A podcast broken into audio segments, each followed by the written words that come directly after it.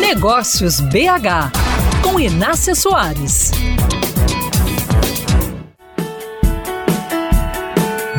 Caro ouvinte da Band News FM, que também é empreendedor e gestor. Trago hoje mais um item para você colocar na sua lista de possibilidades para 2024. Passar a dar feedbacks à sua equipe. Sei de alguns dos motivos pelos quais você ainda não faz isso.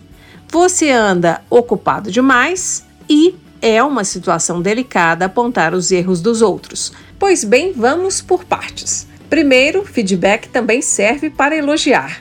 E elogiar fortalece o que o colaborador tem de melhor, além de mexer positivamente com a autoestima dele e com os resultados que ele gera no trabalho. Se você não dá feedback porque não tem tempo, te digo que precisará de mais tempo ainda em breve para consertar os erros que a falta de feedback produzir.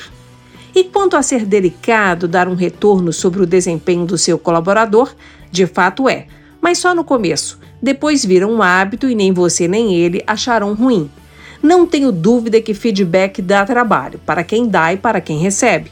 Mas feito da forma correta, pode gerar transformações incríveis no resultado da sua equipe. Se não tem ideia de como fazer e por favor não faça de qualquer jeito, peça ajuda ao seu RH. Ou, se não tem um RH, contrate uma consultoria simples e objetiva para te ajudar a dar esse passo. Muitos colaboradores erram pelo simples fato de não saber que estão errando, por não saber como fazer de outra maneira ou porque ninguém reclamou com eles. Então, que tal melhorar a sua gestão de equipes em 2024? A gente se encontra aqui na Band News e nas redes sociais, no meu perfil Inácia Soares.